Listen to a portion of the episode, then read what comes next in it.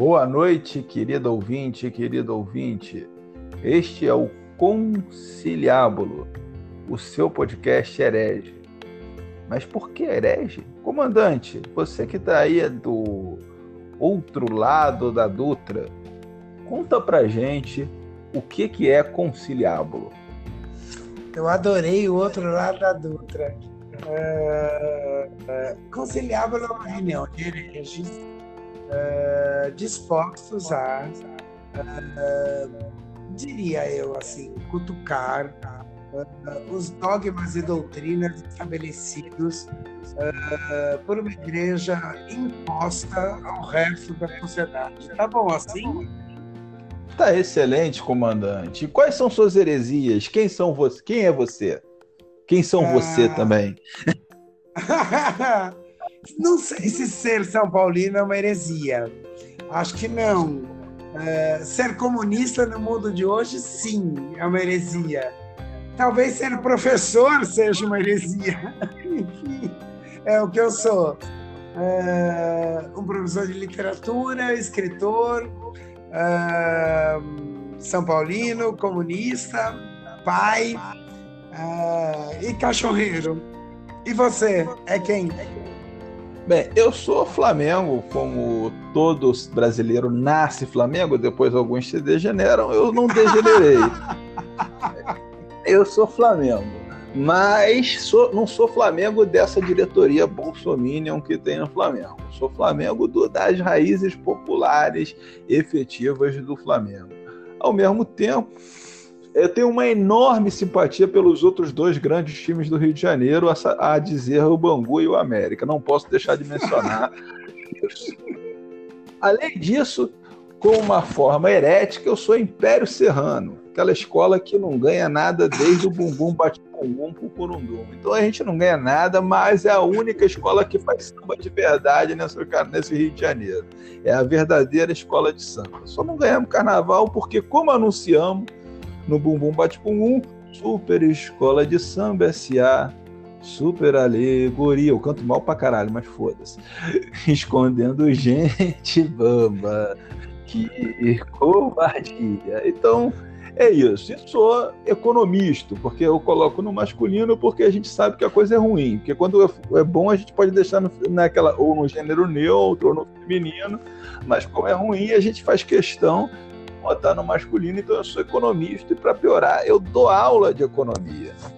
Então, é isso que eu sou. E, aliás, me chamo Gustavo Souto de Noronha, mas também sou conhecido como Gustavo Nasa. O NASA é por causa daquele pereba que jogou no Vasco, que tinha um modo peculiar de tratar a bola. Quando eu jogo futebol, ou passo o jogador ou passo a bola, os dois jamais. É uma boa tese. Mas, comandante, é, diga lá, assim, a gente nessa, nessa nossa conversa, a gente vai tratando um pouquinho. Tem um assunto do dia que mais à frente eu vou tratar, que tem a ver com. A gente está na semana do 7 de setembro, a gente vai falar de soberania nacional. Mas antes de entrar nessa temática, eu queria saber qual fato do cotidiano você destaca. Dessa semana, o que, que aconteceu?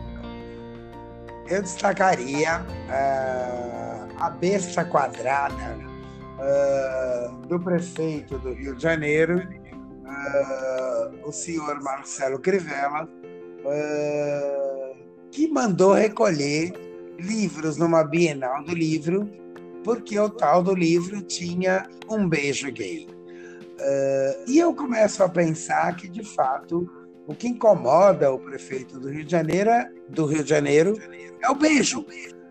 Eu acho que ele não gosta de beijo. Uh, me incomoda quando as pessoas não gostam de beijo porque uh, que as pessoas não gostem de futebol, de samba, de cinema, eu até entendo. Mas não gostar de beijo, você entende isso? Cara, eu acho que tem um pouco a ver, a psicologia explica, né? Tem alguns estudos, é, já li matéria sobre isso, mas tem estudo acadêmico mais, mais, mais elaborado que mostra, na verdade, que a homofobia ela está associada a um homossexualismo enrustido. Mas isso é um problema que ele tem que tratar no analista dele, né? Não censurando. Aliás, prefeito, se você vier algum dia ouvir esse podcast, eu lhe mando um beijo gay para você, meu querido prefeito do Rio de Janeiro. Eu você também. Fica você ficar bem feliz, bem bem resolvido. Né? Eu não tenho problema com isso. Aliás, acho que todas as pessoas são bissexuais. Eu tenho essa teoria, mas aí é uma teoria muito que nem todo mundo concorda. Mas eu sou da teoria que todos, alguns são mais tendentes para um lado, outros para o outro, mas todos são bi. Mas eu posso fazer um comentário ah. uh, rápido. Uh, eu, como você, mando um beijo para ele mas eu não tenho nenhuma vontade de beijar ele, não. Ah, nenhum, zero, zero. Aquilo ali, porra. não tem como. Não tem como. Muito... Além de tudo, o sujeito é feio pra caralho. Nada de libido com ele. Ele não tem libido com ele. Mas enfim, comandante. É, outra, eu queria destacar como foi o fato da semana, é uma coisa que a gente assusta, né? Que, uma, que representa e ilustra de uma maneira singular em vários aspectos o racismo que estrutura a sociedade brasileira, estrutura o capitalismo brasileiro, estrutura todo o sistema de opressão às camadas populares no Brasil, que foi o episódio do jovem que foi chibatado por pelo furto de chocolate por outros dois trabalhadores negros que imediatamente foram presos, né? Enfim, a gente é, um, é um, uma caricatura do que é, essa, é isso que estrutura a nossa sociedade, essa violência, essa brutalidade, esse racismo estrutural. É uma... Eu estava conversando isso com o Lucas, um amigo meu, que eu moro com ele, uh... que essa que, que isso uh, retrata um pouco o que, uh, de alguma maneira, uh, esses governantes que a gente tem hoje, com esse discurso de ódio que eles têm, eles legitimam né, esse tipo de, de posição na sociedade. O sujeito acha que tem que justiçar o outro de alguma forma é legitimado pela fala do próprio presidente da República, que defende tortura, que defende uh, assassinato, como ele fez essa semana ao defender a ditadura do Pinochet uh, e o assassinato do pai da ex-presidente da República da, do Chile, a Michelle Bachelet, uh, ao dizer que o, a turma do Pinochet, isso é entre aspas, ele falou exatamente isso, se não fosse a turma do Pinochet, o Chile seria uma e a gente sabe exatamente o que o governo Pinochet fez no Chile, uh, uh, não só ao eliminar fisicamente os inimigos, como torturá-los. Uh, me lembro até, hoje eu me lembro da história do Vitor Jara, né? grande músico chileno, que ao ser preso no Estado Nacional de Santiago, os soldados perguntam o, o sargento uh, que estava lá de prontidão o que fazer com ele, porque nem filiado ao partido ele era. Uh, eles, e o sargento olha para eles e fala: Bom, ele é músico, né? É, é, corta a mão, né? Corta as mãos dele, nunca mais vai poder tocar. Esse é o tipo de coisa que o presidente da República, o nosso presidente da República, defende e, portanto, legitima atitudes violentas como essa uh, do menino ser chicoteado desse jeito e o que é a barbárie brasileira por uh, trabalhadores tão oprimidos como ele, não é? Não é? Eu acho que sim, eu acho que na verdade, eu acho que a gente vai um passo além, da mesma forma que o, que tem, aliás, características semelhantes ao que foi o governo Pinochet, né? mas a gente vive uma coisa que, ao meu ver, remete a um período histórico um pouquinho anterior, né? um período que é, começou ali na Itália, nos anos 20, na, na Alemanha, dos anos 30, tudo do século 20, é, que é o processo de ascensão do nazifascismo. Eu gosto muito de um historiador estadunidense, o Robert Paxton, que ele é, um, é o cara que é o maior estudioso do fascismo. E se você ler o livro dele, que eu recomendo fortemente, que é o Anatomia do Fascismo, E ele vai, ele tem ele descreve o processo de ascensão, descreve o processo do governo, descreve, descreve tudo como é que se ele desnuda o processo do fascismo. E se você reparar, todo o processo de ascensão do bolsonarismo no Brasil, ele se assemelha em tudo ao processo do fascismo. E tem uma coisa curiosa, o governo do Bolsonaro também vem se assemelhando à descrição que o Paxton faz do governo fascista. E uma das características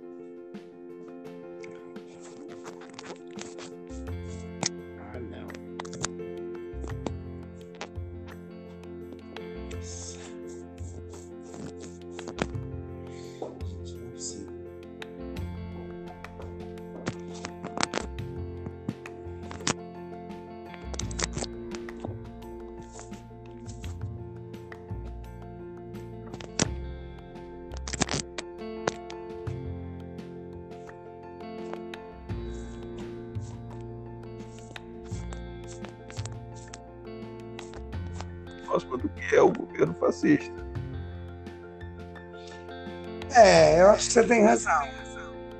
Uh, de fato, se assemelha assim. Eu acho que distancia um pouco uh, uh, o fato de que o apoio popular do fascismo italiano era um apoio vinculado, inclusive, aos trabalhadores italianos da época.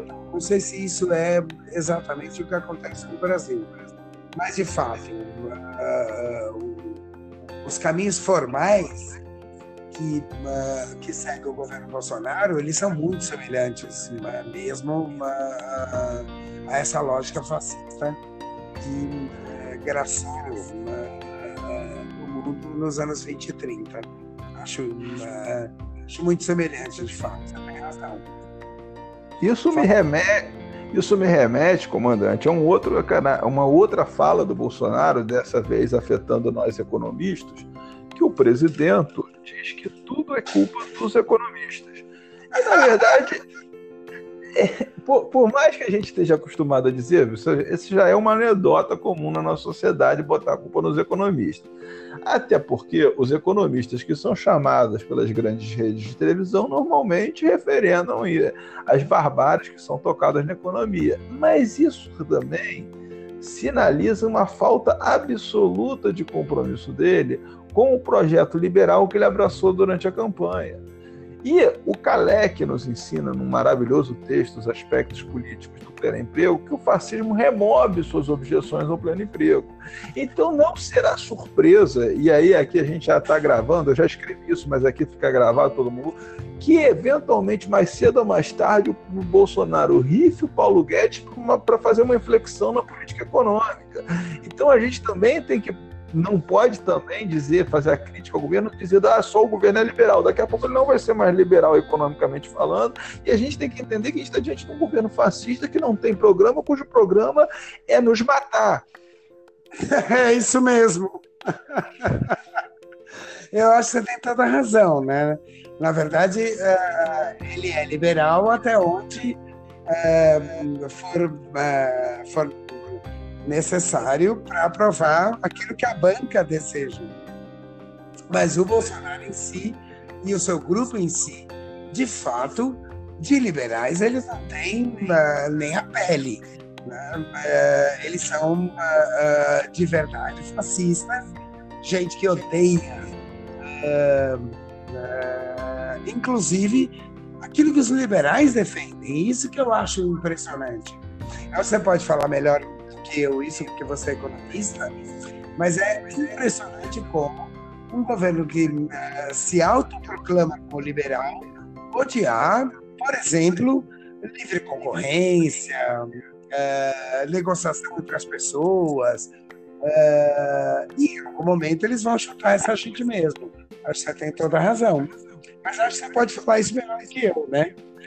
Não, a gente pode até fazer um, mais na frente um programa que a gente discute um bocado a política econômica do governo, não. Mas voltando à questão de nos matar, não sei se você chegou a conseguir ver, se eu, eu não viu o Bacurau, né? Mas a minha sensação, se você não viu, é, leiam a crônica do Veríssimo, que dá uma sugestão do que é o filme, apesar de não mencionar o filme mas é, estamos presos em Bacurau, comandante. Nós estamos presos em Bacurau e eles querem nos matar. É isso, a essência disso é que eu acho que o filme sintetiza isso de uma maneira brutal. E eu acho que ele é o, todo brasileiro deve ver esse filme. Não, é, e estamos presos em Bacurau e eles querem nos matar, comandante. Eu não cheguei a ver o filme, mas uh, eu li muito sobre, vi, uh, vi o trailer, vi cenas e algumas delas me lembraram uh, que de alguma maneira óbvio o filme é distópico e, e trabalha com a lógica de que esta lógica republicana que a gente vive desapareceu e me lembrou, eh, numa cena específica, me lembrou Apocalipse, Coppola, eh, quando eh, no diálogo entre a personagem do Marlon Brando, Coronel Kurtz, e a personagem do Martin Sheen, quando em algum momento a personagem do Brando diz para o sujeito, então, aquele nosso sonho de, uma, uh, de uma sociedade razoável em que as pessoas se gostem está uh, desaparecendo porque tem gente que não quer que a gente se goste. e isso me ficou marcado quando eu vi algumas cenas do filme.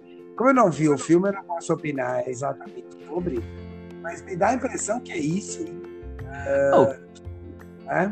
Não sei. É isso, é isso também isso também tem uma coisa de, por exemplo, tem até você consegue até no filme entender o imperialismo, entender essa situação que a gente está toda. O filme é magistral, não vou nem comentar muito para não dar spoiler, mas eu, o que eu digo é o seguinte: vão ao cinema, vejam Bacurau, divulguem Bacurau, e para ver se a gente consegue sair de Bacurau. Porque estamos presos em Bacurau e eles querem nos matar. Entendeu? Mas vamos aliviar essa tensão, comandante. O que, que você tem a comentar sobre o nosso querido Ludopédio? Olha, sobre futebol, é, eu, eu te diria o seguinte: eu estou feliz com o futebol. Porque há muito tempo eu não via um time jogar é, como joga o Flamengo. É, e é seu time, você deve estar muito feliz com isso. É, há, muito, há muito tempo eu não vi um time jogar com essa sede, com essa vontade, com essa gana de marcar gol no adversário. E é, isso, isso é algo que me remete. Eu tenho 56 anos, eu vi algum grandes times de futebol no Brasil e, e me remete, por exemplo, a ver é, é, é, é essa ânsia, essa vontade de né, marcar gol no adversário que eu vi no São Paulo do Tele, que eu vi no Flamengo do Zico, uh, não apenas do, do Luxemburgo, os dois Palmeiras do Luxemburgo, de 93 e depois de 96. E, e acho que isso é uma coisa uh, interessante porque não é só o Flamengo. É, o Grêmio também uh, é um time que tem essa ânsia, essa vontade, uh, marca gol do adversário, de, enfim, de fazer aquilo que, ao fim ao cabo, é, é para que serve o futebol. Né? para alegrar a gente com algum tipo de jogo bem jogado e com a bola na, na porra da rede, né? Para uh, curar desse futebol de Mano Menezes, de uh, Filipão, que faz 1 a 0 bota o ônibus dentro do gol e uh, bora lá, ninguém mais ganha da gente. Para passar a palavra, a palavra para você, assim, o meu próprio time foi tricampeão brasileiro nesse esquema, né? Faz um gol, bota o ninguém entra. Então eu acho alvissareiro, de fato, acho bonito de fato. ver um time como o Flamengo jogar hoje com essa gana de fazer gol. É, você não acha? E é o teu time, né? Você deve estar muito feliz com isso. Né? Não, eu, primeiro assim, antes de entrar nos detalhes disso aí, eu quero só alguns, dois comentários fáticos só. Um, nos últimos cinco jogos, é, o Flamengo meteu três em todos os adversários, exceto o Vasco, que ele meteu quatro. Então, é... primeiro fato, assim. E segundo, é, hoje teve o jogo do Corinthians com o Ceará. O Corinthians fez 2 a 0 e foi para o seu campo esperar o Ceará. O Ceará empatou. Porque o Carrilho se inspira em Manos Menezes, em Murici, em Filipão e, afim, e afins. Então, é, é, esse, é esse o futebol que a gente não quer. Na verdade, eu falo isso de cadeira porque o Flamengo até o meio do ano teve o Abel Silva, que deve ser uma, uma figura maravilhosa para tomar um vinho, para conversar, deve ser um, um ser humano fantástico. Mas como treinador de futebol está ultrapassado. Óbvio que a melhora do, do Flamengo não pode ser atribuída exclusivamente à chegada do Jorge Jesus, porque veio, veio o Veio o Felipe, veio o Rafinha, veio aquele monstro no meio-campo chamado Gerson, que eu não sabia, não tinha a menor ideia que aquele sujeito jogava tanta bola. Talvez o, o, depois de anos no futebol brasileiro ser um camisa 8 clássico, a gente tem um camisa 8 clássico no futebol brasileiro, porque há muito tempo que eu não via. Enfim, eu acho que tem uma vinda de jogadores, que aliás não é só o Flamengo, São Paulo agora trazendo o Juan Fran e Daniel Alves, eu acho que também coloca, recoloca o futebol brasileiro num patamar central. Enfim, eu acho que daria, daria até um programa específico sobre o futebol, né? Apesar do futebol vai estar sempre em todos os nossos programas, né? Mas eu acho que isso coisa toda, esse é um, um, novo momento do futebol brasileiro, que essa coisa de grandes jogadores com que com os dois times que estão se destacando, que é o Flamengo e o Grêmio, jogando para frente, buscando o gol, buscando a vitória, buscando o resultado positivo, sem medo. Sem, eu não tenho medo de perder, né? E finalmente estamos é o primeiro passo para a gente exorcizar o fantasma do 7 a 1. Eu acho que é isso aí. Assim, a, a, a, o 7 a 1 tem né, tá calcado nessa lógica né, do futebol filipão, né, do futebol. vamos tentar antes de, de ganhar, vamos tentar não perder, né? E, e de fato, mas acho que tem que tem que ressaltar sim uh, a figura de gente como Jorge Jesus ou como São Paulo no Santos, que a gente que arma o time para jogar bola, né? Independentemente se você vai ganhar ou não. Você vai jogar bola, né? Você vai uh, trocar passe, uh, aprofundar o jogo, abrir as pontas, uh, tentar achar, ao abrir as pontas, tentar achar alguém no meio para concluir é, o tempo todo é, é, tentando tirar a bola do adversário para poder retomar a bola, abrir de novo o jogo, cruzar de novo para a área. E não é cruzar chuveirinho, cruzar é, no chão, né? reto, tentando achar alguém para fazer o gol. E isso é, me parece alvissareiro, de fato. De verdade, assim alguns treinadores com esta vontade de jogar. Que coloca em xeque uh, gente como treinador do meu clube, por exemplo, gente treinador como o Cuca. Ele sabe armar time. Uh, mas é preciso voltar nesse sentido. Você sabe armar time, você sabe armar o time para ganhar de 1 a 0 do adversário e ganhar o campeonato. Agora, não é só ganhar o campeonato é ganhar o campeonato jogando, por exemplo, o que hoje Santos e Flamengo jogam. Quer dizer, que é isso, é ganhar o campeonato uh, agredindo o adversário, uh, pressionando o adversário, jogando o adversário para sua defesa. E isso faz tempo que eu não via no futebol brasileiro. E acho que é, é, é, é, bom de ver, é realmente bom de ver. É bom de ver jogadores que uh, nem eram tão grandes assim, é o caso do Bruno Henrique no Flamengo, é, é até o caso do menino Anthony no São Paulo, dizer, é, melhorando por conta disso. Você tem que agredir o adversário. E isso é, de fato, alvissareiro. Espero que o Tite esteja vendo isso, né? para ver se a seleção joga parecido com isso. Não é? Não é? Não, é, eu acho que sim. Eu acho que, aliás, outro. O, tanto é que, o, apesar dos reforços do, do Felipe, do Rafinha, do Gerson, principalmente, que entraram no meio do ano, o Flamengo já tinha Rascaeta, já tinha Everton Ribeiro, já tinha. O Diego não estava machucado, entendeu? Tinha uma série de jogadores nível, nível internacional. Então. E o Abel não fez o time jogar, né? O Abel, o, o René, que com a chegada do, do Felipe virou reserva, mas o René foi eleito o melhor lateral esquerdo do Campeonato Brasileiro do ano passado. Então não é um jogador totalmente limitado. Tudo bem, Pará e Rodinei ninguém merece, mas Rodinei pelo, Rodinei pelo menos agrega o grupo ali na animação, não sei o quê, mas o Pará nem isso. Aliás, não, o Pará, eu, tenho que, eu me lembro que eu tenho que agradecer o Santos. O, o Santos nos mandou Gabigol e Bruno Henrique, e a gente mandou para eles Pará e Uribe. só tenho a agradecer o Santos por isso.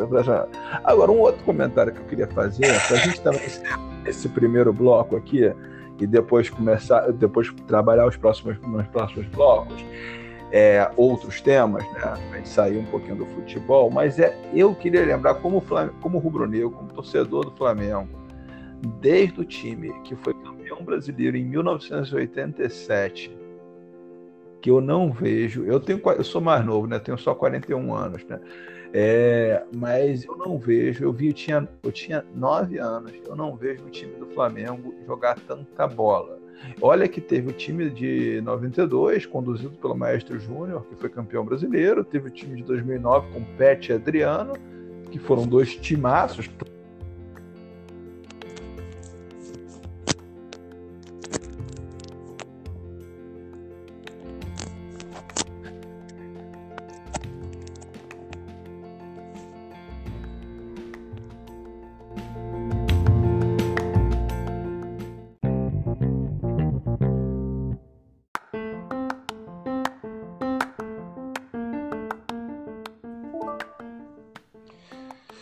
Comandante, conte-nos um pouco sobre as efemérides da semana. Eu queria homenagear uh, o Dia Nacional da Kombi, que é o dia 2 de setembro, uh, porque eu sou roqueiro e a Kombi é uh, a, a, o carro Flower Power, o carro do Stock, o carro uh, vinculado ao movimento hippie.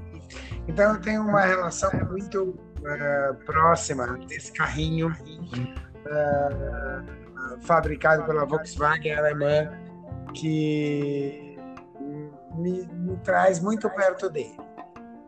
acho que você não tem muita coisa a falar sobre isso, pelo que a gente já conversou algumas vezes.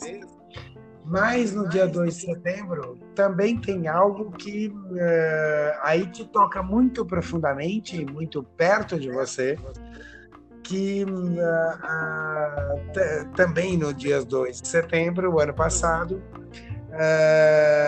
aconteceu um incêndio no Museu Nacional do Rio de Janeiro.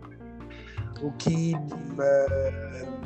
chocou profundamente pelo enorme acervo, tremendo acervo lindo que o museu tinha. E acho que você pode falar um pouco para os ouvintes da gente sobre isso. Não, o museu, para além de tudo que você falou do acervo fantástico, é, porra, que a gente lembra é, o esqueleto de dinossauro, aquela coisa, pô, isso é coisas do Egito antigo, tinha múmias que só existiam aqui, o crânio da Luísa, que é o ser, o ser humano mais antigo das Américas.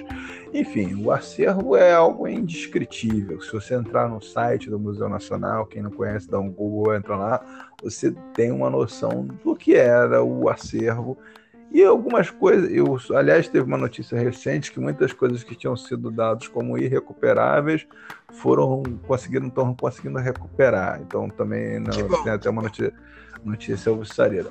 Mas um fato curioso do museu, eu, que eu acho, assim, eu não sei quem, quem não é do Rio, não sabe, mas o museu fica no, na Quinta da Boa Vista.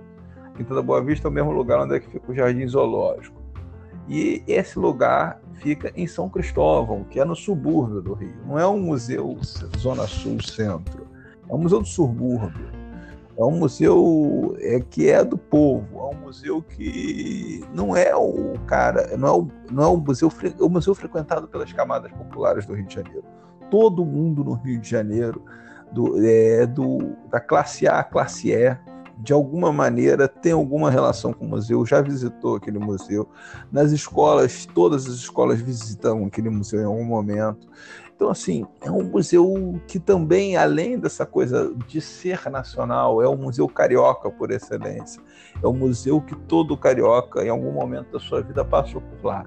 É uma é, é, não só foi a destruição de um patrimônio da humanidade, né, porque tinha muitas coisas ali que eram únicas da humanidade, é, inclusive idiomas únicos falados aqui no Brasil, de tribos, os únicos registros de alguns idiomas que não existem mais estavam lá, é, mas, ou seja, um patrimônio da humanidade, mas também um patrimônio carioca do que é ser carioca. E aí também um pouco da alma do Rio de Janeiro se foi com o incêndio do Museu Nacional.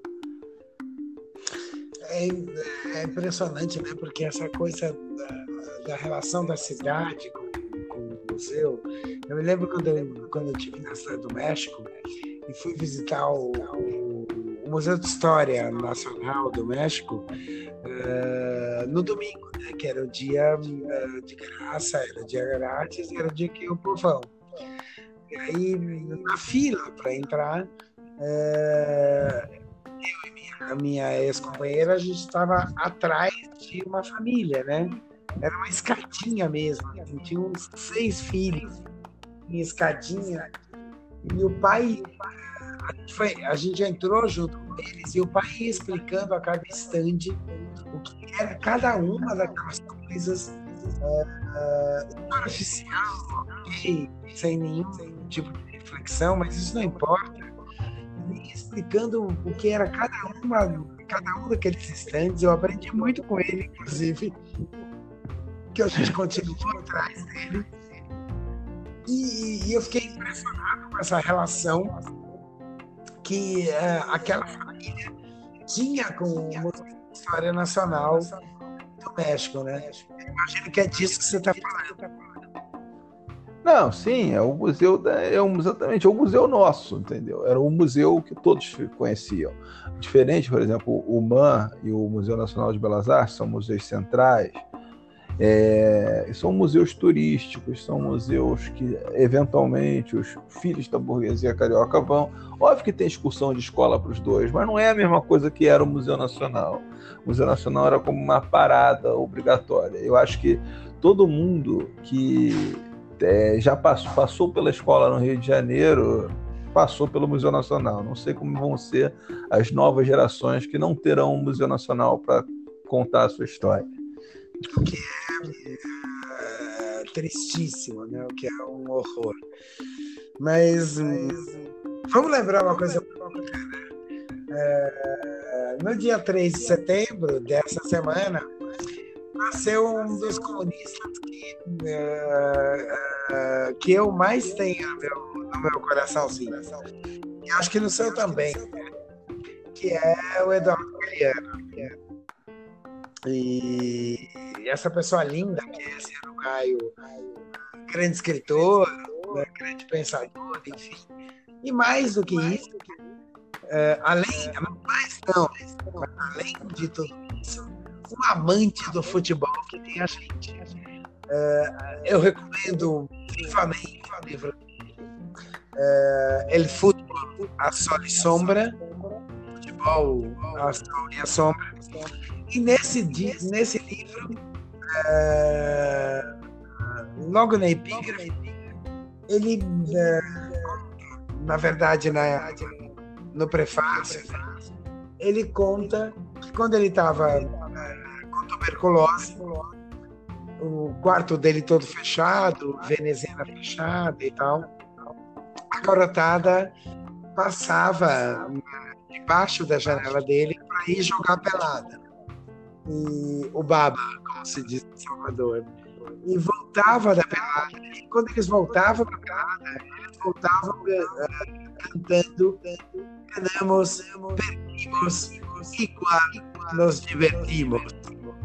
Uh, em tradução, uh, ganhamos, perdemos, uh, nos divertimos da maneira. E eu acho tão lindo isso, porque é, no fundo é isso que a gente pensa, né? Do futebol e tal. E o Galeano pensava melhor, a gente pensava parecido com ele. E... Não, Fala, fala. Não, tem, tem, tem duas frases que eu acho que, que, que para mim são sobre o do Galeano e do e futebol, que para mim são emblemáticas, né? Uma é aquela do você troca de partido, muda de opinião, não sei o que, de, muda de mulher, muda de tudo, mas de time de futebol você não muda. De jeito nenhum.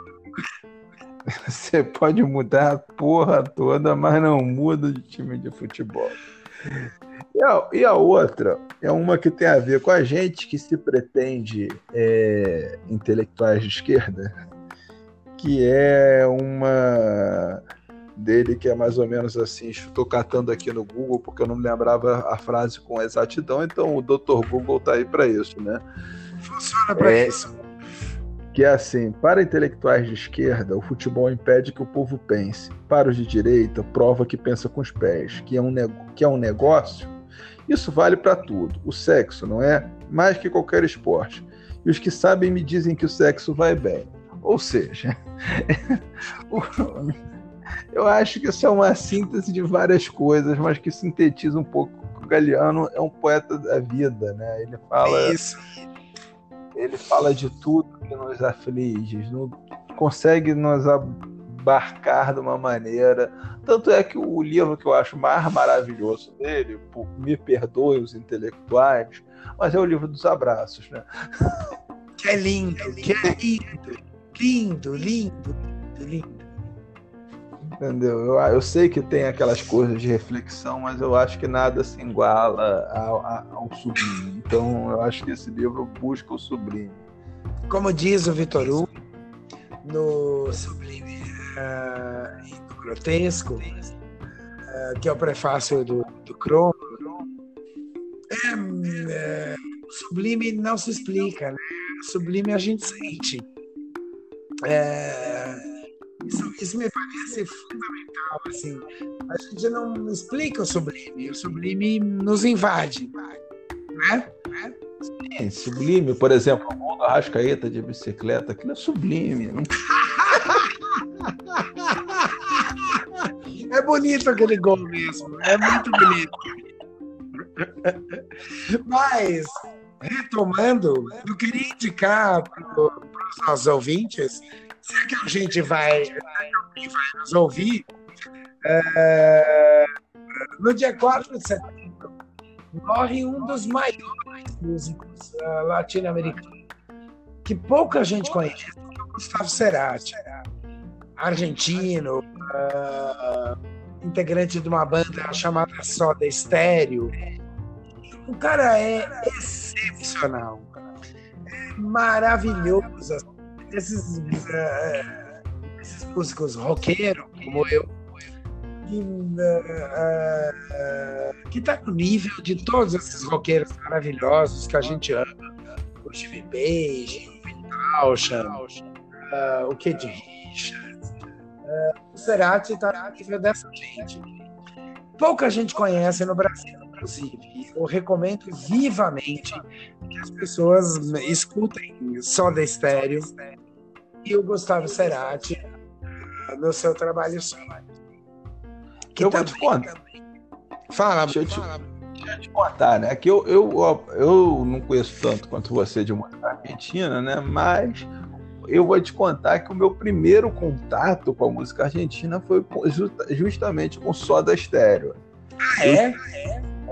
Tenho um, um grande amigo meu que estamos afastados por questões do, da, da, vida, né? Ele foi morou um tempo fora, não sei. Hoje ele mora até aí perto de você, em São Paulo. Mas ele. Gente não convive mais, mas era meu, um dos meus melhores amigos na escola, não sei, crescemos juntos.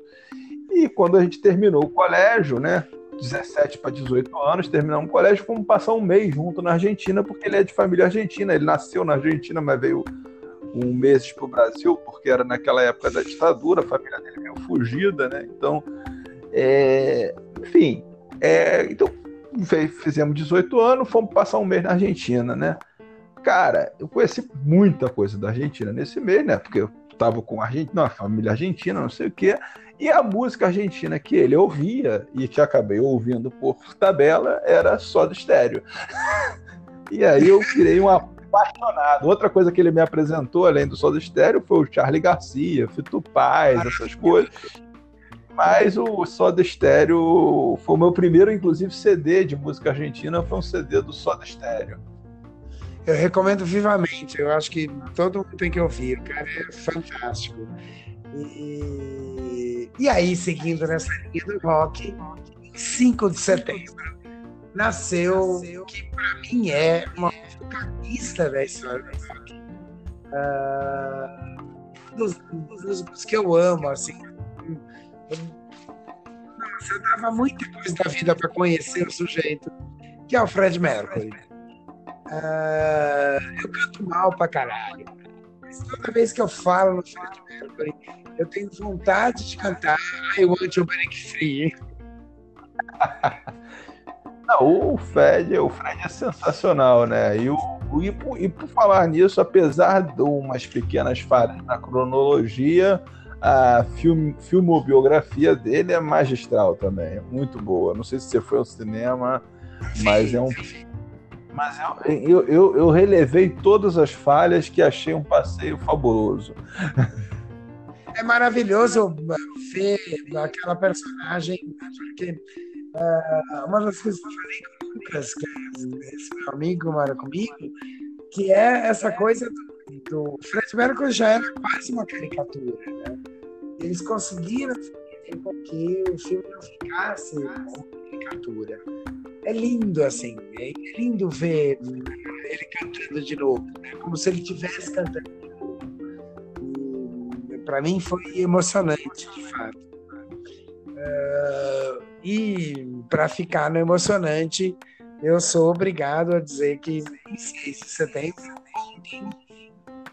no dia de ontem, se celebra uh, o aniversário de um dos maiores ídolos que tem. E a gente compartilha esse ídolo, uh, é seu também, que é o Leone. Uh, Leônidas é uh, já foi, inclusive, capa do meu perfil. Uh, várias, várias das minhas redes, redes sociais. Uh, Leonidas é um sujeito que eu amo, assim, profundamente. E, a, e aquela foto clássica da bicicleta, né? E dizem que ele eu não sei se foi ele exatamente, mas isso não importa é, clássica no Pacaembu da bicicleta é com a camisa do meu time. E isso para mim é um orgulho é, do tamanho do mundo. É, essa foto é, do Leônidas da Silva com a camisa do meu clube, dando uma bicicleta no Pacaembu. E ele foi ídolo de vocês também, né? Foi, foi, o Diamante Negro, né? Nosso.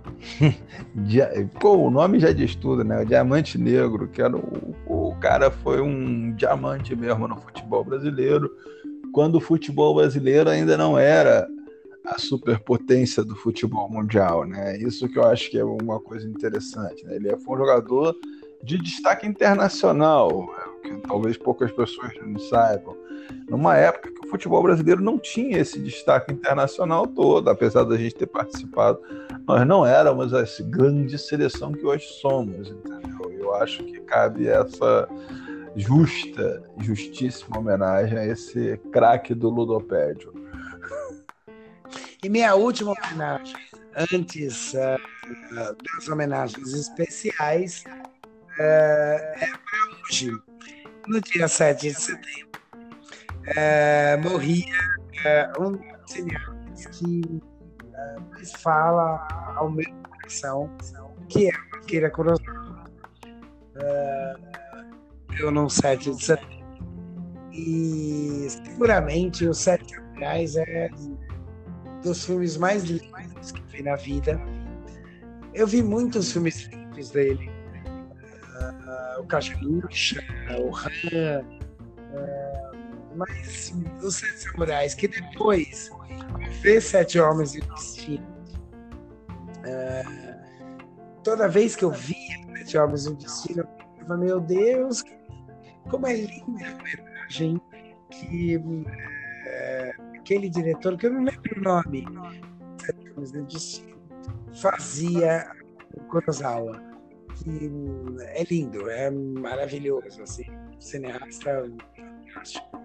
E acho que você gosta dele? Não, o Kurosawa é maravilhoso. Assim, o primeiro filme que eu vi do Kurosawa foi o Sonhos. Não sei se você lembra dos Sonhos. Mas aquele filme eu achei que me tocou de uma maneira maravilhosa. É um filme é, que eu achei poético. E aí, óbvio que depois daquilo, com aquela poesia toda, eu fui correr atrás do que, que era aquele diretor que fazia aquela obra que me tocou tanto. Entendeu? Mas a minha porta de entrada no Kurosawa foi os sonhos. Que é, é, é maravilhoso. E eu tenho duas homenagens especiais a fazer. É, a primeira é alguém que morreu essa semana é, é um brasileiro desses que a gente pode chamar é, de gênio da raça. Né? Elton Medeiros, sambista, torcedor do, do Bahia, pouca gente sabe disso. É, e é, um sambista fantástico que é, é, é autor de alguns sambas mais lindos que tem na vida.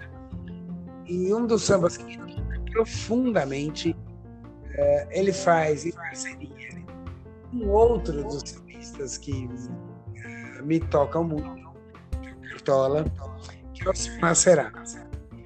É, eu acho demais, esse samba eu acho lindo, eu acho maravilhoso. Eu sempre me controlo de samba, porque eu sou paulista.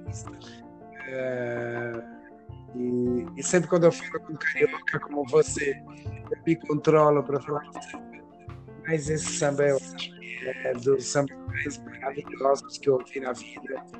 E o Alton Medeiros merece a homenagem porque morreu essa semana. É, acho que fala aí sobre, é, sobre ele. Eu acho que carioca como você tem mais o que dizer. Não, cara, eu falar de um, gênio é difícil, né, cara? Porque o cara era de fato um gênio. Foi um, um dos maiores sambistas né, que a gente teve, parceiro do Cartola, muitas músicas, é, acho que Paulinho da Viola, se eu não me engano, gravou muita coisa dele, é, entendeu? Ele é um cara, olha, nasceu na glória, como torcedor do Laria, né, que você já disse, foi radialista, foi produtor musical, tra... o cara era um patrimônio da cultura do Rio de Janeiro e mas também sabe eu acho que essa coisa também do tempo né as, as pessoas ficou aqui o tempo que era preciso também fez sua travessia já tinha 89 anos não era mais um menino e deixou para gente um legado maravilhoso, que é disso que a gente tem que curtir. E vou ver se a gente consegue no final aqui, como é o nosso primeiro programa, a gente ainda não sabe, sabe todos os caminhos, mas vou ver se, como uma música de encerramento, eu trago um Elton Medeiros para a gente encerrar o programa lá no final. Seria maravilhoso isso. Ouvir, ouvir um samba ah, bonito dele seria maravilhoso. E, e minha última homenagem vai, é, para uma, sugestão de um amigo uh, que por acaso você mesmo vai para uma menina negra norte-americana chamada Ruby Bridges. Uh, eu não sei se eu pronuncio direito, eu nunca pronuncio direito inglês, mas isso não importa. Uh, em 1960 uh, passou num teste para uma escola branca e resolveu estudar nessa escola branca. essa menina ia para a escola escoltada por policiais, porque podia ser agredida na mesma rua a maioria do, das famílias brancas tiraram as crianças da escola para não estudar com ela. É, é impressionante como é, é tão bonita a história desse né?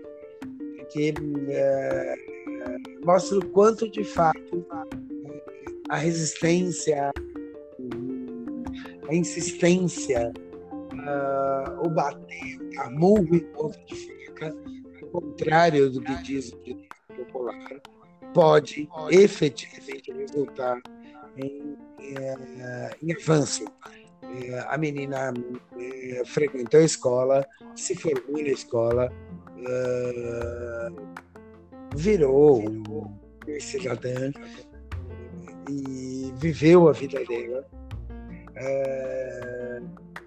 lutando, né? Efetivamente se impondo essa coisa nojenta, racista, branca, que permanece no mundo. Então, ela merece todas as nossas homenagens. Isso foi em 6 de setembro de 1960. É, essa aí eu não tenho nada a acrescentar. Eu acho que só é, homenagear e dizer que precisamos mais. Precisamos cada vez mais de pessoas assim, ainda hoje, mesmo no, já no século XXI, ainda precisamos assim, ainda mais diante dos governos que temos, não só aqui no Brasil, como nos Estados Unidos, na Hungria, é, na Inglaterra agora, com Boris Johnson, enfim. É, acho que é isso. É isso mesmo. Essa menina, essa menina dá um exemplo para nós de. É, é, eu não gosto do termo, né? é, mas de resiliência, de, dessa coisa do uh, insiste, insiste, insiste até que eles nos aceitem. E, essa, e esses filhos da puta dizem o termo, eu odeio esse termo. Mas enfim, eles vão ser obrigados a nos aceitar.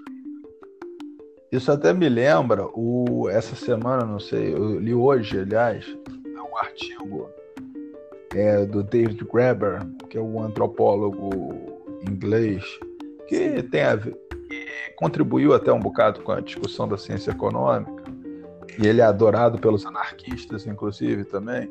Mas o David Graeber escreveu um artigo que é, retrata esses nossos tempos e a importância de gestos de resistência como esse que ele diz que pela primeira vez na vida dele ele, senti, ele sentiu medo por ser judeu. Então. É sintomático isso, né? E aí eu acho que para a gente aliviar e encerrar esse bloco, a gente deve ir para a poesia da semana, né? Ai meu Deus, eu preciso declamar, né?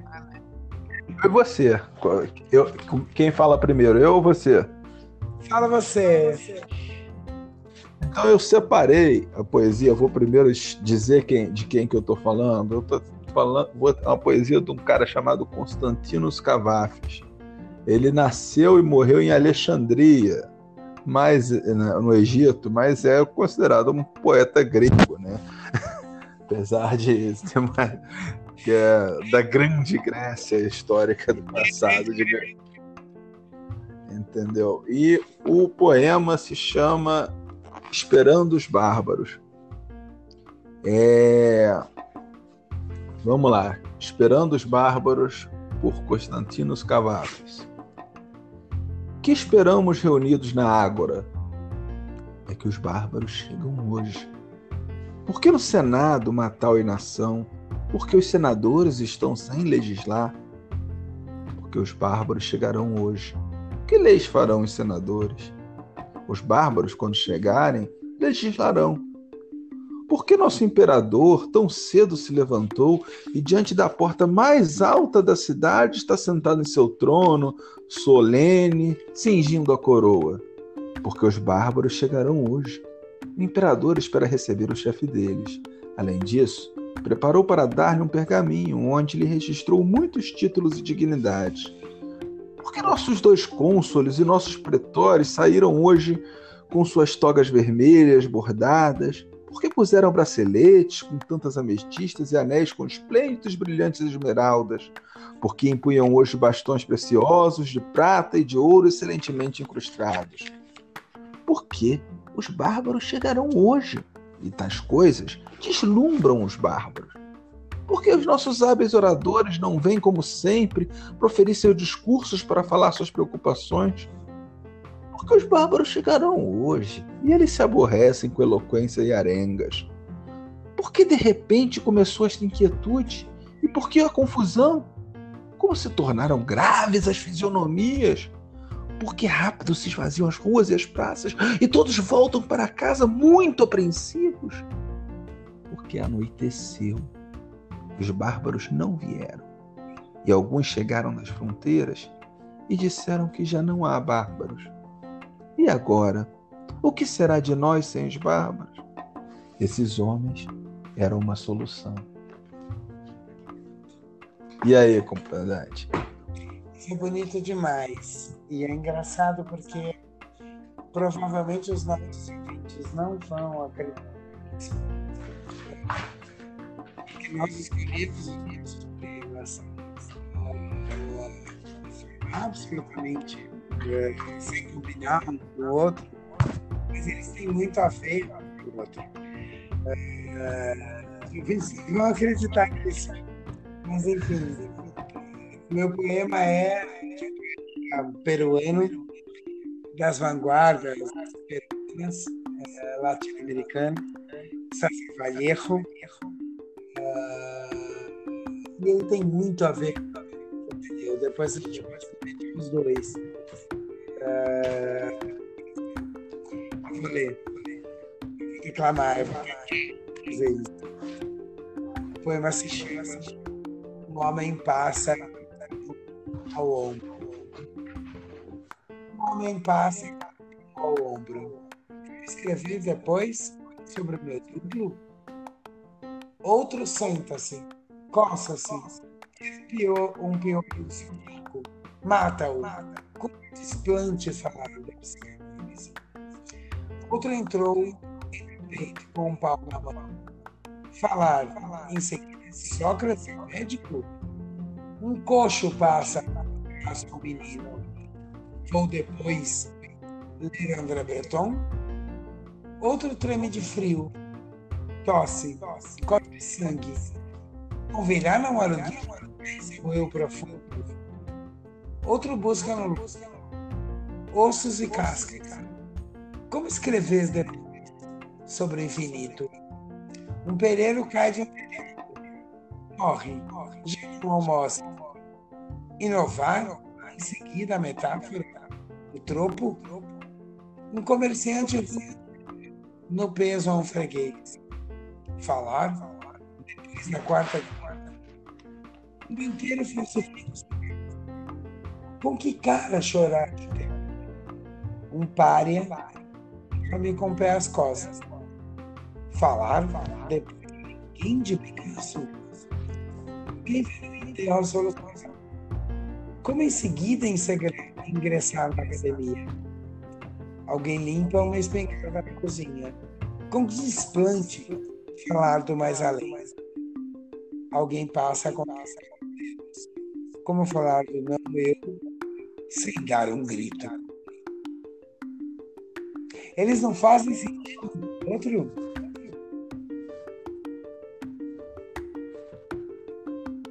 Você não acha? Você não acha? Oi? Você não acha que eles fazem sentido um com o outro? Fazem, eu fiquei aqui no. Demorei um pouco a aterrizar. Mas é isso, comandante. Vamos encerrar esse bloco para daqui a pouco a gente trabalhar o próximo bloco. Tá bom.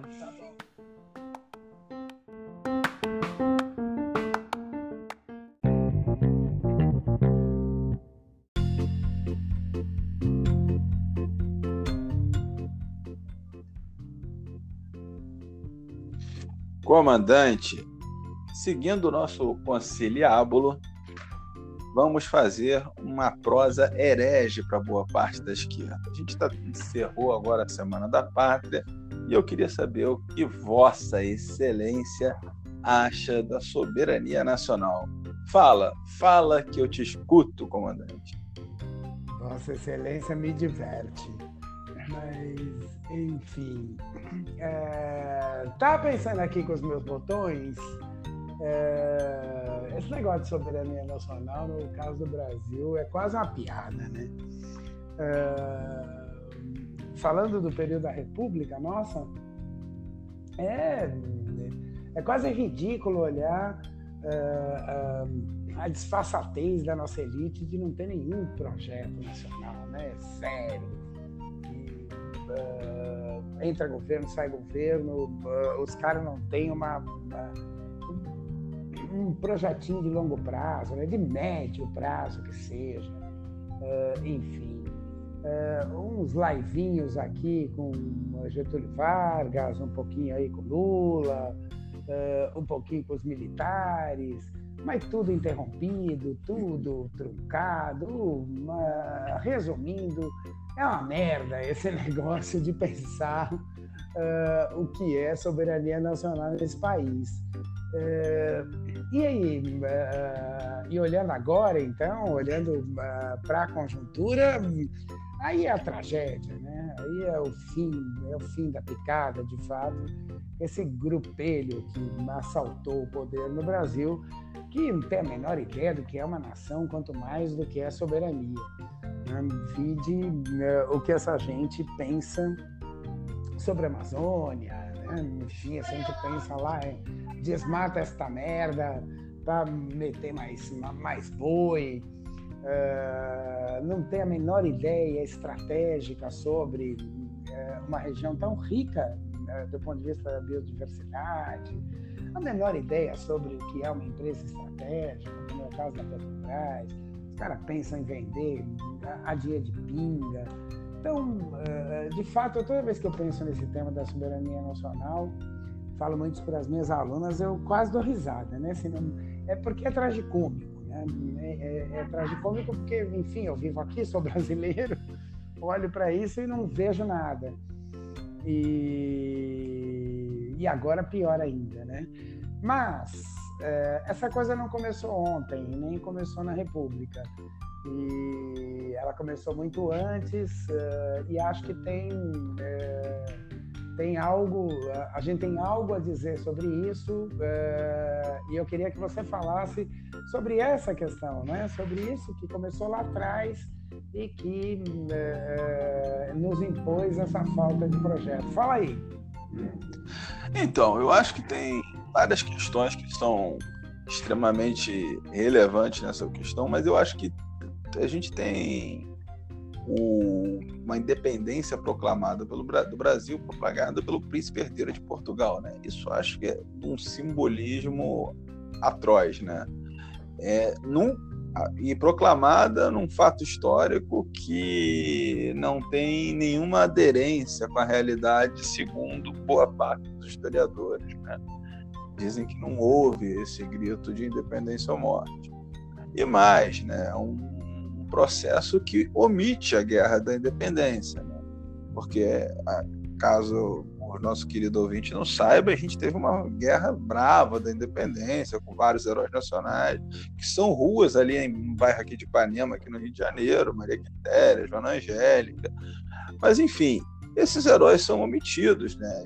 E porque não interessa, interessa uma independência, interessa a narrativa de que não foi uma independência conquistada.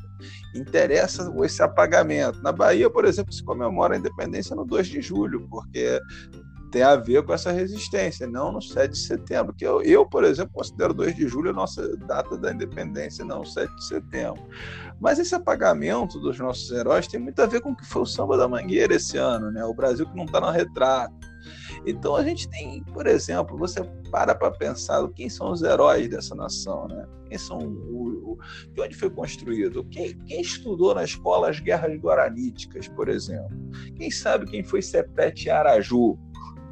Entendeu? Quem Zumbi dos Palmares a gente até ouve, porque eu acho que há um trabalho muito importante, inclusive do movimento negro, de que resgata os seus heróis, mas os indígenas foram dizimados, né? Então, a própria nossa construção dessa nossa identidade nacional é sobre o, extermínio da vida de outro, né? Então, é, é muito complicado a gente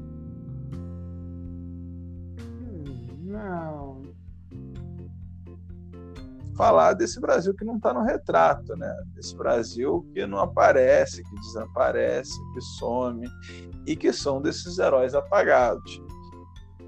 Diz aí, comandante. Pois é, né? É, eu trabalho muito com, com, com as minhas alunas é, essa questão do, da identidade nacional no mundo hispano-americano, né?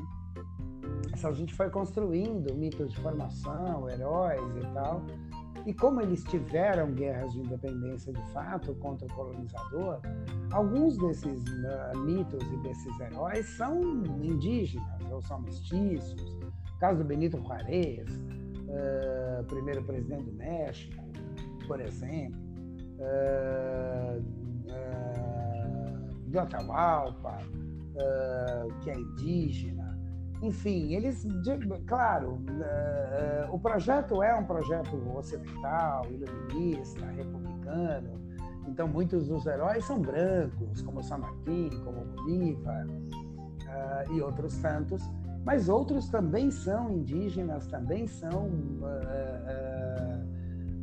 os chamados fora, né, os marginais, o fora da, desse projeto iluminista, que acabam virando heróis e mitos nacionais. No nosso caso, você tem toda a razão. Quer dizer, de fato, eh, esses heróis nacionais eh, indígenas, negros, estavam sendo apagados, eh, solenemente apagados da história, em nome de mitos e heróis que jamais o foram e jamais chegaram perto disso. Eu me lembro, eu sou um pouco mais velho, estudei durante a ditadura civil-militar, uh, e os caras queriam nos impingir como herói nacional, como mito de formação do Brasil, do que de Caxias. Quer dizer, é uma coisa absurda, né? Um, um, matador de paraguaio, né? um cara que exterminou a população masculina do Paraguai. Até hoje, o Paraguai eh, tem lá uns. Uma diferença entre homens e mulheres que é completamente diferente do resto do mundo por conta do extermínio, inclusive de bebês é, é, homens é, que este senhor, o Duque de Caxias, exterminou. E isso era o que queriam nos impingir como herói nacional, né?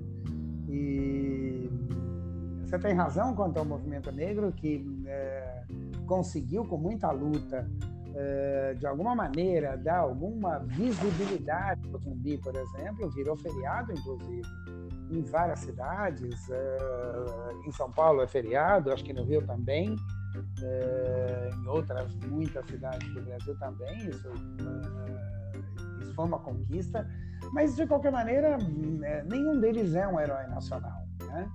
E deveria ser, né?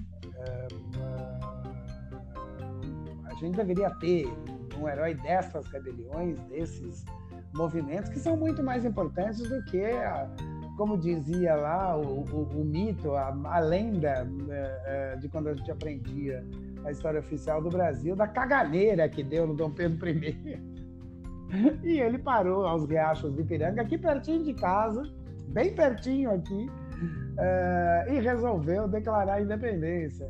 É claro que isso é uma lenda e tal, mas é, mas é divertida e sintomática é, do, que, do que foi nossa independência, do que foi é, nossa entrada no chamado mundo moderno, né? é, que a gente não entra de fato. É, é quase ridículo, de fato. Então, é, você tem toda a razão. E...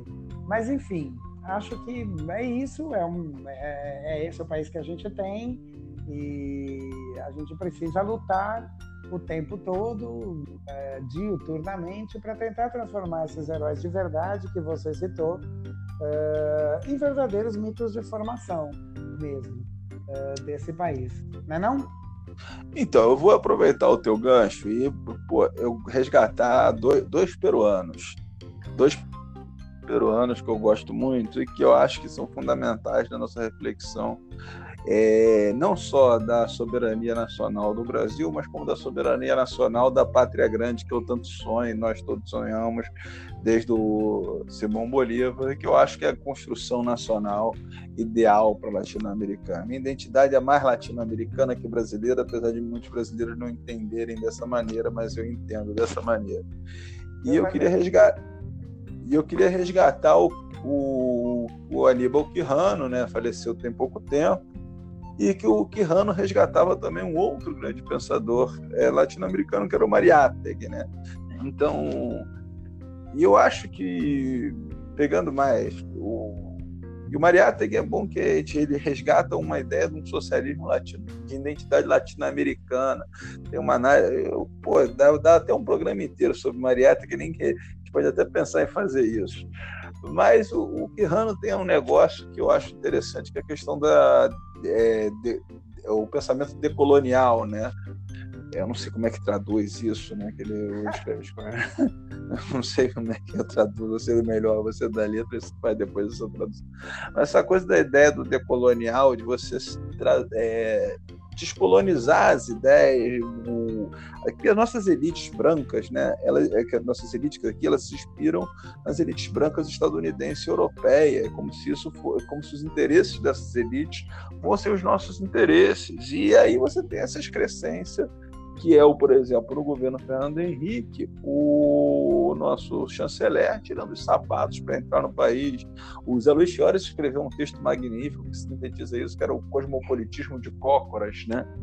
E e agora a gente tem um presidente que bate continência para a bandeira dos Estados Unidos, vai lá nos Estados Unidos, grita USA, é uma coisa completamente absurda e, e deixa de lado a, a, o trabalho com a biodiversidade da Amazônia, abandona projetos estratégicos, essa coisa, por exemplo, dessa lógica ultraliberal de ajustes fiscais a todo custo. Né?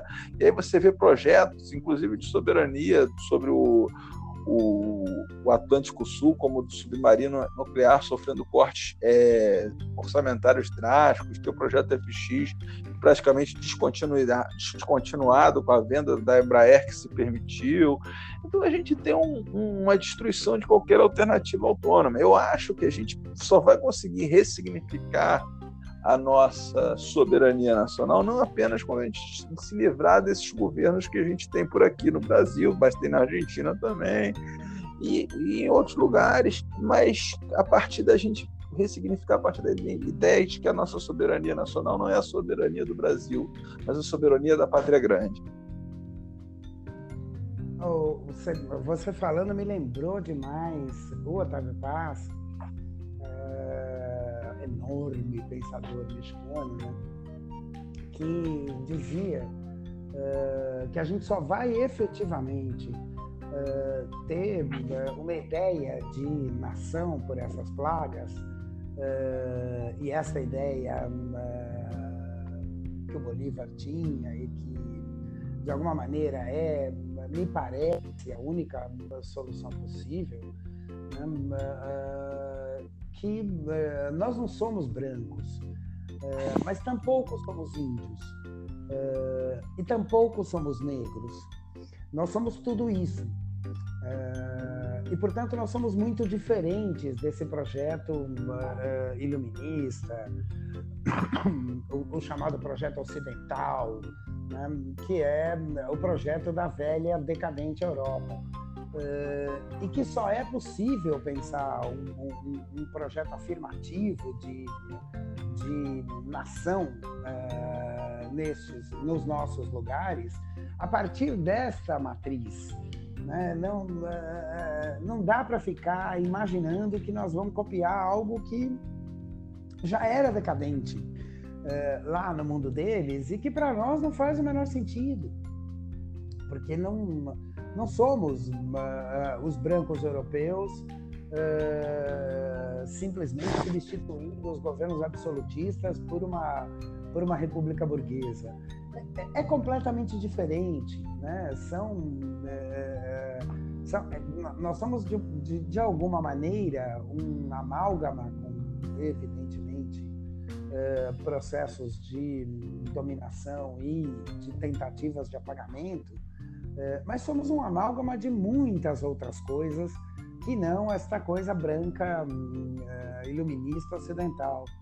Então, uh, uh, me parece que pensadores como Quijano, como o Otávio Paz, como o Rama, uruguaio, com, com, a ideia da transculturação, né, de que de fato a América não é uma, uma, uma transposição dos europeus para cá, mas sim uma coisa nova, uma coisa diferente. É, acho que é, é, é, é, pensando nessa chave, nessa matriz, dessa gente, é, que a gente pode é, pensar num desenvolvimento soberano, né? independente do modelo estadunidense, que é o, é o modelo pragmático capitalista, uh, ou o modelo europeu, que é um modelo decadente de, uh, de uma ideia republicana que para nós não faz o menor sentido. Então, acho que você tem toda a razão, acho que recuperar essa gente é fundamental. Acho, inclusive, que a gente deveria, nos, nos nossos próximos programas, ó, já colocando aqui proposta, uh, começar a tratar mais uh, diretamente desses pensadores que pensaram, que é, tentaram elaborar uma chave diferente, né? uma chave que leva em consideração uh, o indígena, o negro, uh, os mestiços, uh, esse lugar diferente que é a América, né? que é a América Latina, né? do México para baixo, o que somos nós. Né? E acho que essa, é, essa encalacrada que a gente está. Quer dizer, precisa parar de uh, raciocinar com base naquele modelo ocidental iluminista, chutar isso mesmo, isso não serve para nós, e começar a pensar nessa matriz que gente como o Mariátegui, como o Otávio Paz, como o Rama uh, tentaram pensar. Você não acha? Não, eu acho que a linha, essa é como dizem os nossos amigos, é a linha justa, né? Mas eh, eu queria acrescentar algumas coisas. Um, eu acho que a gente, só para dar um complemento, assim, ao mesmo tempo que eu acho que a gente tem que ter essa identidade nacional, que é a pátria grande, que vai da Patagônia ao Rio Grande, mas, ao mesmo tempo, como o próprio Estado boliviano se denomina, é um Estado plurinacional, né, na verdade, porque a gente tem as suas subidentidades e as suas subnacionalidades, as suas subculturas, que estão, na verdade, entrelaçadas por esse grande amálgama, como você colocou. Mas além dessa coisa cultural, digamos assim, de, uma, de um ethos que a gente se identifica conjuntamente, eu acho que ainda tem outras razões de ordem bem prática e objetiva na disputa de poder dentro do mundo, né? Porque o, o, a geopolítica, né, ela é uma, uma ciência fundada no final do século XIX, início do século XX, enquanto escola de pensamento, um dos grandes marcos teóricos é um almirante inglês chamado Harold Mackinder. E o Harold Mackinder ele tinha a ideia de que quem controlasse a Eurásia controlava o mundo. E quem, para controlar a Eurásia, era necessário controlar o Heartland, o coração da Eurásia.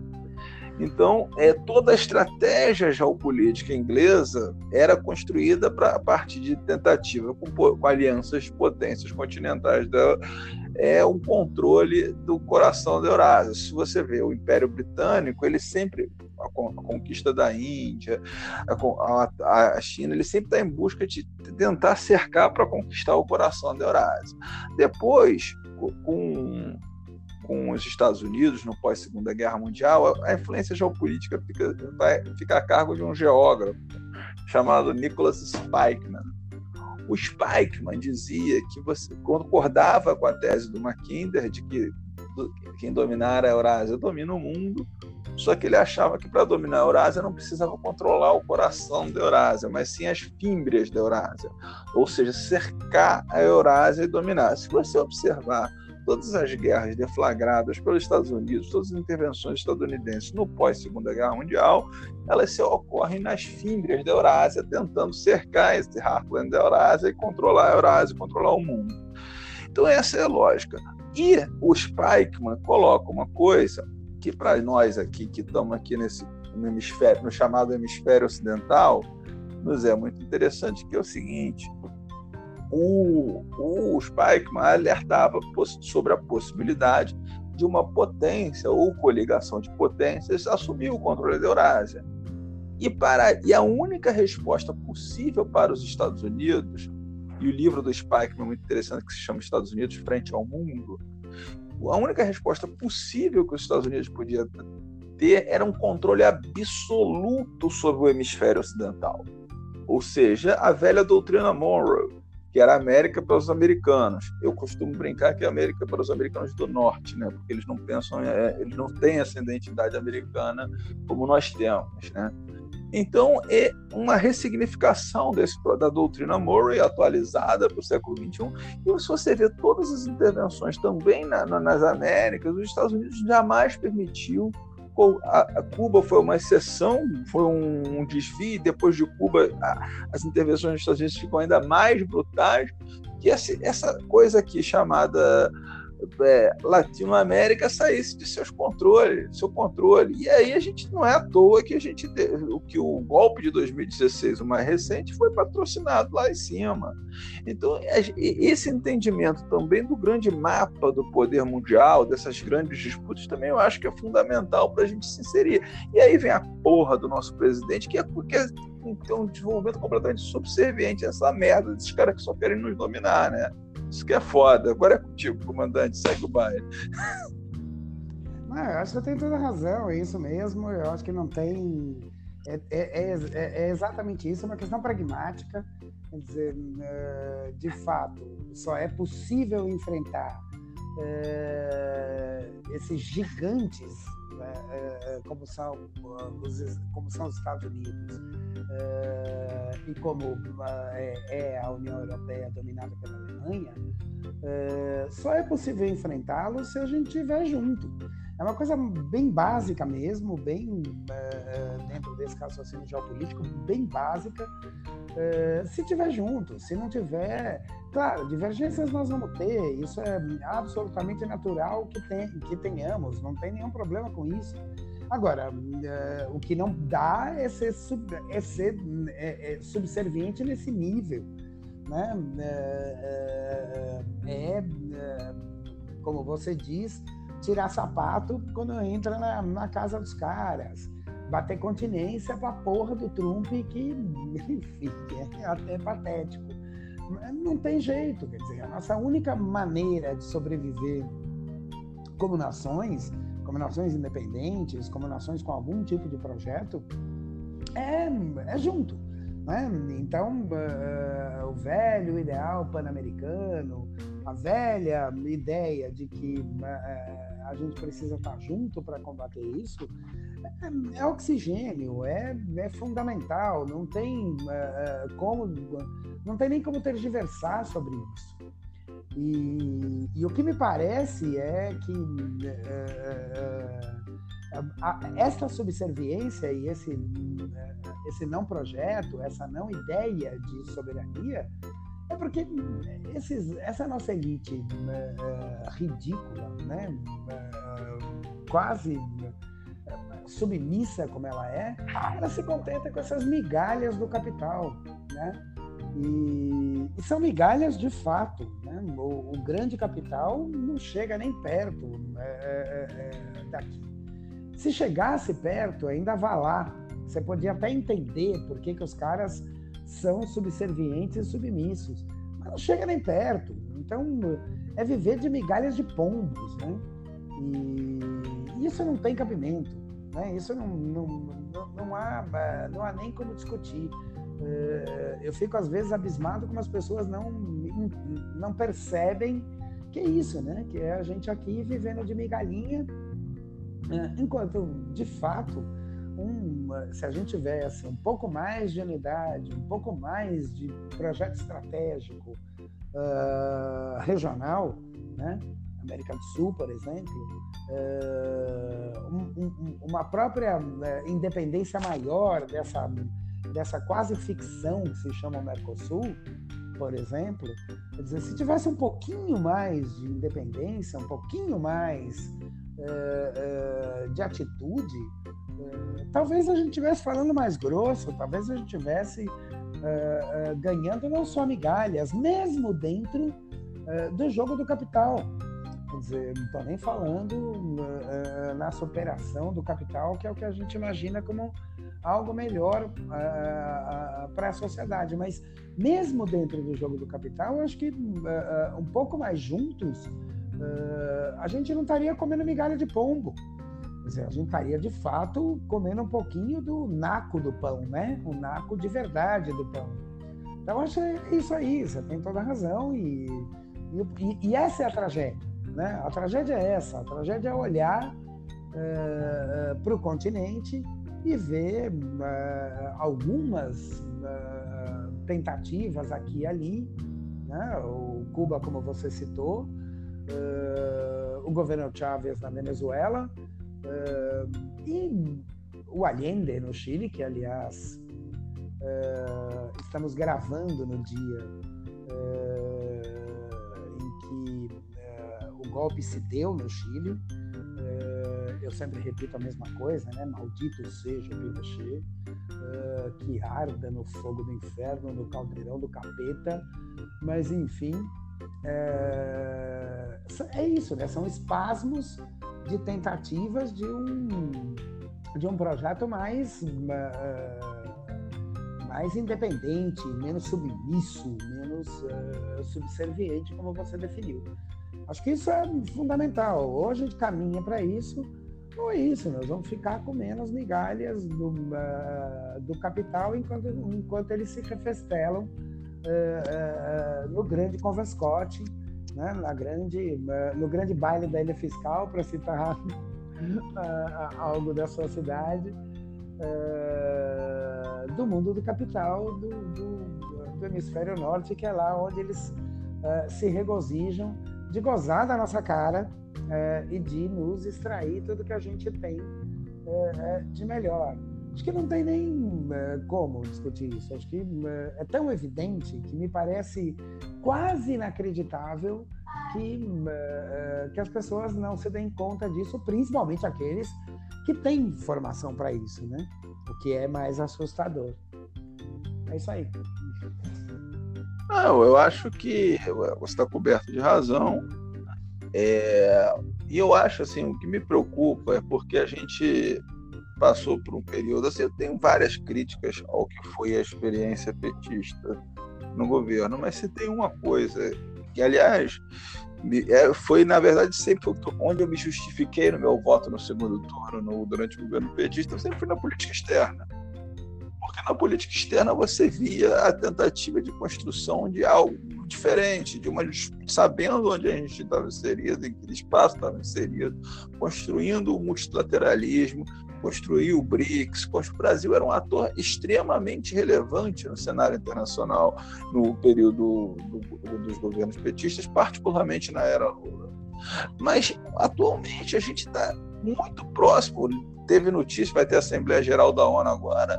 Está se discutindo boicote ao discurso do Brasil. O Brasil está próximo de ser uma párea no sistema internacional, de ser um país completamente legado ao segundo plano a gente que estava entrando no jogo das grandes potências agora está sendo virou motivo de piada, de chacota.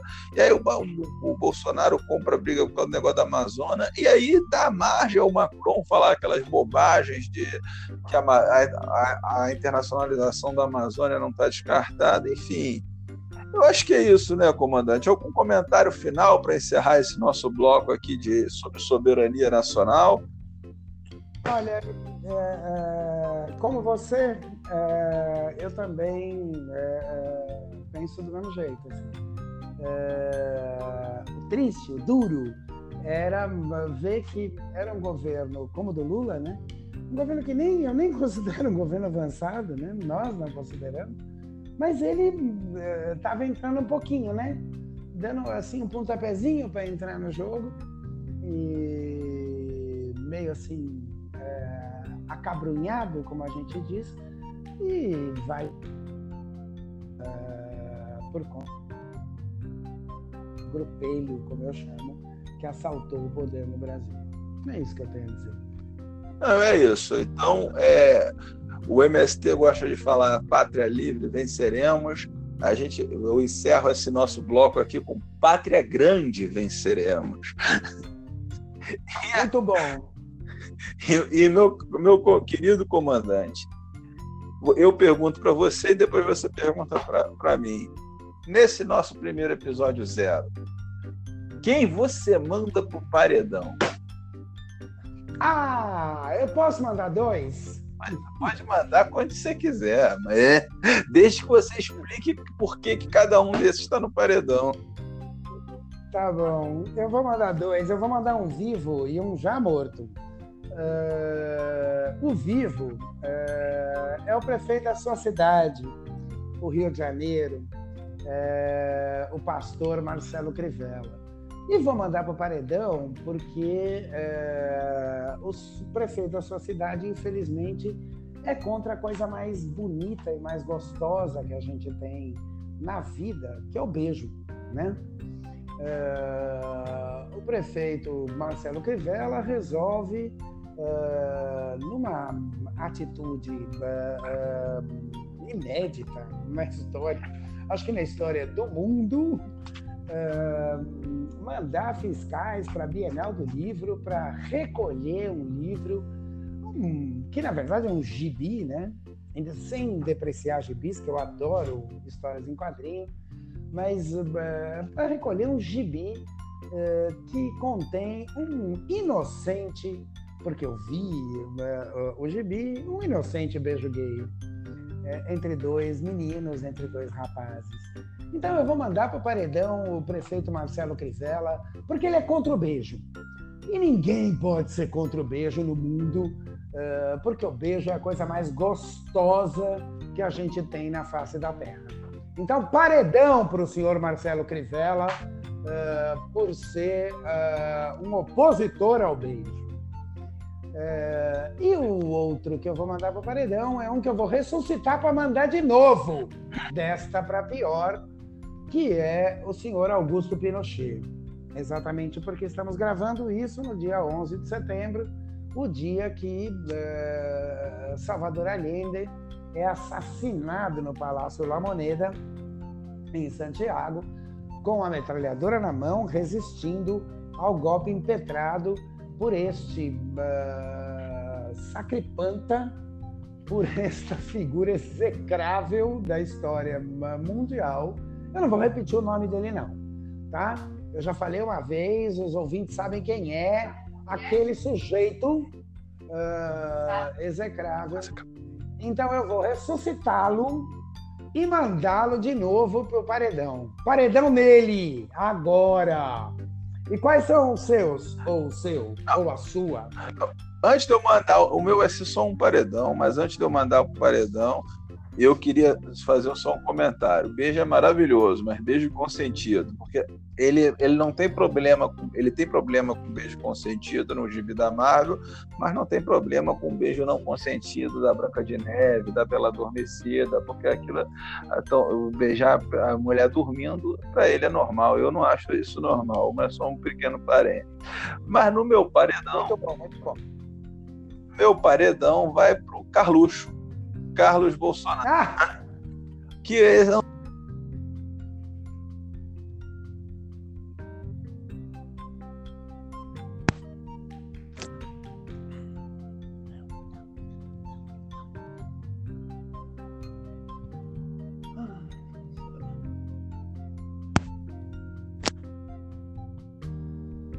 comandante. Olá. Para encerrar, para encerrar o nosso podcast, comandante, quem vai mandar um beijo para quem? Eu quero mandar um beijo, como é o primeiro podcast, apesar de eu estar brigado com ela, eu quero mandar um beijo para minha filha, É, quero mandar um beijo para Dora. É, exatamente porque eu sou brigado com ela. e porque eu quero muito que ela seja feliz na vida. E ela tem ainda 16 anos só e é, é da vida, então eu quero mandar um enorme beijo para ela. Um grande beijo para Dora. E, é, e quero mandar um beijo para você. Porque, uh, porque você teve essa ideia da gente uh, fazer esse podcast uh, juntos. E foi rápido, né? Você teve a ideia, a gente já né, saiu se agilizando e não sei se vai ser bom, se as pessoas vão gostar, vão ouvir, não, não importa. Uh, mas eu gostei de gravar, então eu quero mandar um enorme beijo para você por conta disso. E o teu beijo vai para quem? O meu beijo vai ser a Lacho da Xuxa. Um beijo para mamãe, para o papai e para você. Boa noite, querido ouvinte. Até a próxima. Boa noite, ouvinte.